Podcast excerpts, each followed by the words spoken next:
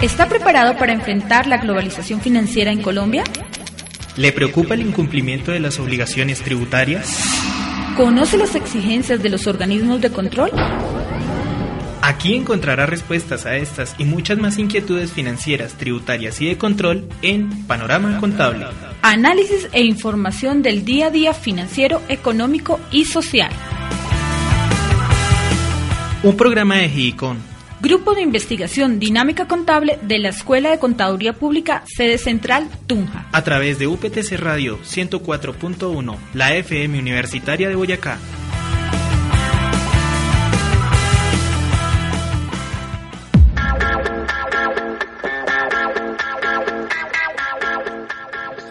Muy buenas tardes, bienvenidos a Panorama Contable. El día de hoy hablaremos sobre ¿Qué sociedades comerciales quedaron bajo la vigilancia de la Superintendencia de Sociedades a partir del 1 de abril de 2014? Les recordamos que a partir del año 2013 cambió el porcentaje de deducibilidad del gravamen al movimiento financiero para el cálculo de impuestos de renta.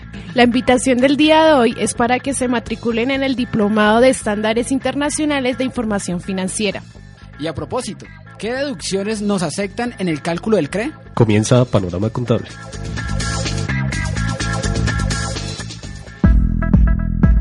A continuación, novedades contables. Novedades contables. Una mirada a los últimos acontecimientos en el mundo de los negocios. De acuerdo al decreto 4350 de 2006, las sociedades comerciales que a 31 de diciembre de 2013 hayan alcanzado por primera vez el tope de tener activos totales o ingresos brutos contables por un monto superior a 18.848 millones pasarían de ser inspeccionadas a vigiladas. La condición de vigilada se adquiere a partir del 1 de abril de 2014 y de acuerdo al concepto 220 00001 61 2008 emitido por la Superintendencia. Las sociedades deberán dar aviso a esta entidad sobre su nueva situación. Es importante recordar además que las sociedades vigiladas por la Superintendencia deben realizar un reporte anual de información financiera entre los meses de marzo y abril del año siguiente al periodo de informe. De esta manera, las empresas que adquieren la condición de vigiladas a partir del 1 de abril de este año deberán presentar el reporte de sus estados financieros entre marzo y abril de 2015, de acuerdo al calendario fijado por la Superintendencia.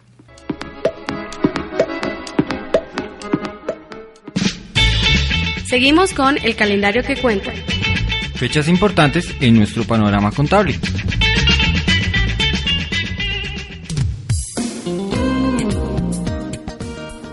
En la reforma tributaria del año 2010 se autorizó que a partir del año 2013 se puede deducir en las declaraciones de impuestos sobre la renta el 50% del gravamen a los movimientos financieros. No se requiere que el gravamen al movimiento financiero tenga relación causa-efecto con la renta generada. Sin embargo, debe ser certificado por las entidades que efectuaron dicha retención. Se recomienda que el declarante conserve la certificación del gravamen movimiento financiero retenido dentro de los soportes de declaración de renta.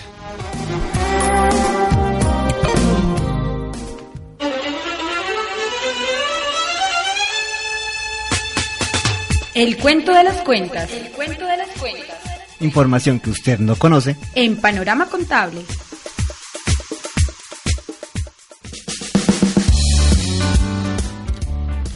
El Centro de Estudios Económicos CENES de la Universidad Pedagógica y Tecnológica de Colombia hace una invitación a quienes estén interesados en matricularse en el diplomado en Normas Internacionales de Información Financiera NIFNIC. Está dirigido a contadores públicos y profesionales de áreas afines, personal que se desempeñe en el contexto de dichas áreas e interesados en conocer sobre los estándares internacionales de información financiera y sus repercusiones en el contexto empresarial colombiano como son los gerentes, auditores, analistas financieros, asistentes y auxiliares contables y profesionales de otras disciplinas. Este diplomado tiene el objetivo de capacitar a las personas que desempeñen las ya mencionadas profesiones para que obtengan una visión conceptual y analítica de los temas relevantes respecto a los estándares internacionales de información financiera. de manera que se entienda y comprenda la fundamentación y tendencias frente a tales estándares, su contenido y aplicación en el contexto de las organizaciones empresariales, tanto a nivel nacional como internacional.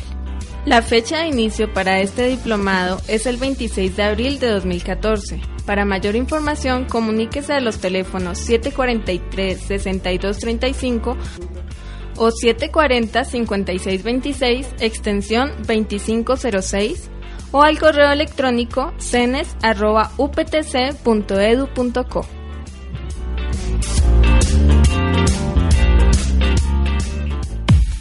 Para cerrar nuestra edición, presentamos Buzón Contable. Buzón Contable. Nuestro contacto en UPTC Radio. ¿Qué deducciones se aceptan en el cálculo del CRE?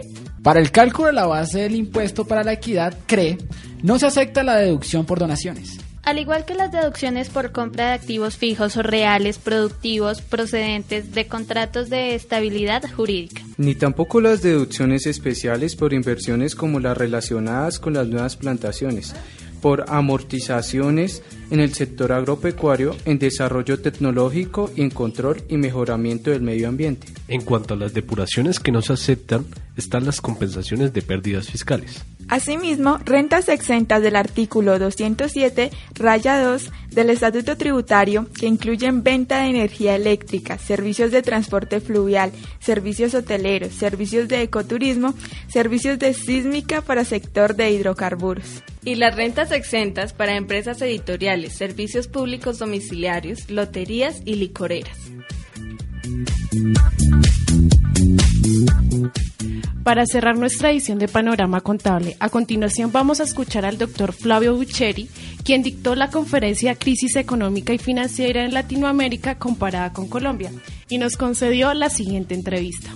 ¿De qué manera ha afectado la inflación al sector empresarial de su país? Lo ha afectado de múltiples maneras, desde el punto de vista de que muchas empresas que eran competitivas cinco años atrás hoy en día casi no lo son. Con lo cual, cuando uno tiene una inflación más grande que los socios comerciales con los cuales uno compra y vende servicios, los costos de producción se encarecen porque muchos insumos son importados y a su vez los productos que uno vende al exterior son más caros. Con lo cual, lo que eso implica es que cuando uno tiene una mayor inflación, tiene menor poder de venta en el exterior, por ende, vende menos, produce menos y genera menor nivel de empleo. Con lo cual, cuando hay inflación, lo que en principio parecía algo positivo porque había más dinero, había más circulación, a largo plazo la inflación termina generando menor nivel de actividad económica, menor nivel de empleo y por ende mayor pobreza. ¿Cuál cree usted sería la estructura impositiva ideal que favorezca el crecimiento económico? Acá hay un debate muy grande con respecto a esto, pero digamos hay una, una concesión de fondo es que los impuestos deberían ser los mínimos en una sociedad. ¿Para qué? Para que las empresas tengan incentivos a invertir y las personas tengan incentivos a ahorrar y a trabajar. Con lo cual, cuando uno plantea la estructura impositiva de un país, lo que está planteando es qué tipo de actividad tiene que tener el Estado, qué servicios tiene que, que, brindar el Estado para que a partir de ahí se determine cuáles los impuestos que hay que recaudar, la masa de fondos que hay que recaudar para financiar esos gastos y quién los debe pagar. Con lo cual acá hay una pregunta bastante compleja, que es que eh, hay que definir cuál es el rol del Estado en la economía, cuáles son los servicios que va a proveer y por último, cómo se van a financiar y a quién se le van a cobrar los impuestos. Si uno dice, yo quiero mejorar el gasto en salud y en educación, tengo que aumentar la recaudación y para aumentar la recaudación tengo que aumentar los impuestos. La pregunta es, ¿a quién le aumentamos los impuestos? En todas partes del mundo nadie quiere pagar impuestos. Con lo cual, cuanto menos impuestos se tengan, mejor contribuye al crecimiento y de esa manera el mismo crecimiento es el que termina financiando eh, el gasto del Estado. Pregunta la siguiente, doctor. ¿En qué medida los escenarios inflacionarios de Argentina han modificado la política fiscal, en especial los aspectos relacionados con la tributación empresarial? Bueno, en Argentina estamos padeciendo como producto de la inflación una, una presión eh, tributaria muy alta. Es decir, el Estado en procura de financiar un gasto público más alto ha aumentado todos los impuestos y dentro de ello ha aumentado la inflación. Con lo cual, Argentina hoy en día padece un escenario muy grave desde el punto de vista de que no puede mantener el gasto fiscal que está teniendo, por ende va a tener que recortar eh, parte de esos gastos si no quiere eh, aumentar la presión tributaria y no quiere aumentar la inflación. Cuando se aumenta la presión tributaria la gente comienza a dejar de pagar los impuestos. Con lo cual tiene que aumentar más, los impuestos para recaudar algo. Y si tú tienes a su vez mucha inflación, la gente comienza a escapar a la inflación. Con lo cual, volviendo a esta pregunta relacionada con la anterior, si uno quiere tener un crecimiento económico y un nivel de actividad económica estable, lo que tiene que hacer es tener un nivel de inflación muy baja, para que de esa manera la presión tributaria sea también baja. Eh, mi pregunta es, ¿qué estrategias puede desarrollar un país subdesarrollado como Colombia para hacer atractiva la inversión extranjera sin que lleguen firmas internacionales y se apropien de las riquezas nacionales? Lo que tiene que hacer ahí el gobierno es, eh, a partir de, fundamentalmente, de los incentivos que se le dan a la inversión, generar comportamientos por parte de las empresas de tal manera de llevar a cabo comportamientos que sean compatibles con el interés nacional. Esto es, para dar un ejemplo, si uno quiere que las, las empresas no contaminen, tiene que el gobierno particularmente establecer un esquema de, premios y castigos, esto establecer impuestos, ¿para que Para que la actividad que llevan a cabo esas empresas sean grabadas y al ser grabadas van a perder rentabilidad. Como consecuencia de ello, la manera de evitar la pérdida de rentabilidad es instrumentar tecnologías que sean mucho más amigables con el medio ambiente. Con lo cual, fundamentalmente los gobiernos, a través de impuestos y subsidios, pueden llevar a cabo esquemas de incentivos en donde el comportamiento de las empresas sea o esté a tono con lo que la sociedad está demandando. Doctor Claudio, muchas gracias por su visita y conocimiento brindado. Gracias a ustedes por, por las preguntas y la participación.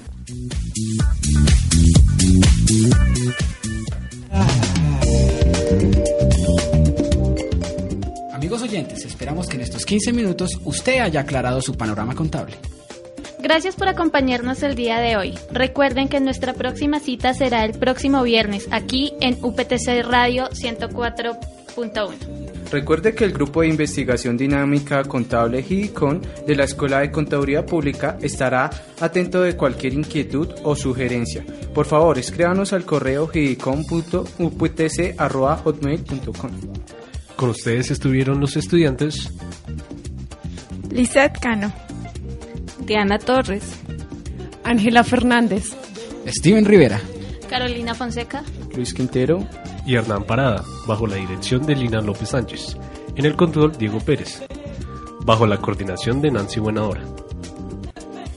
¿Alguien sabe lo que usted no sabe? Aquí se lo contamos. Somos la FM Universitaria de Boyacá.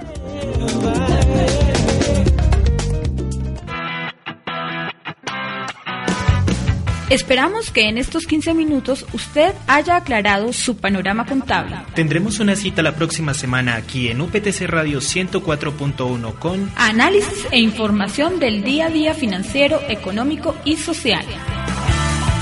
Panorama Contable, una realización del Grupo de Investigación Dinámica Contable GIDICON de la Escuela de Contaduría Pública de la UPTC. ¿Alguien sabe lo que usted no sabe? Aquí se lo contamos.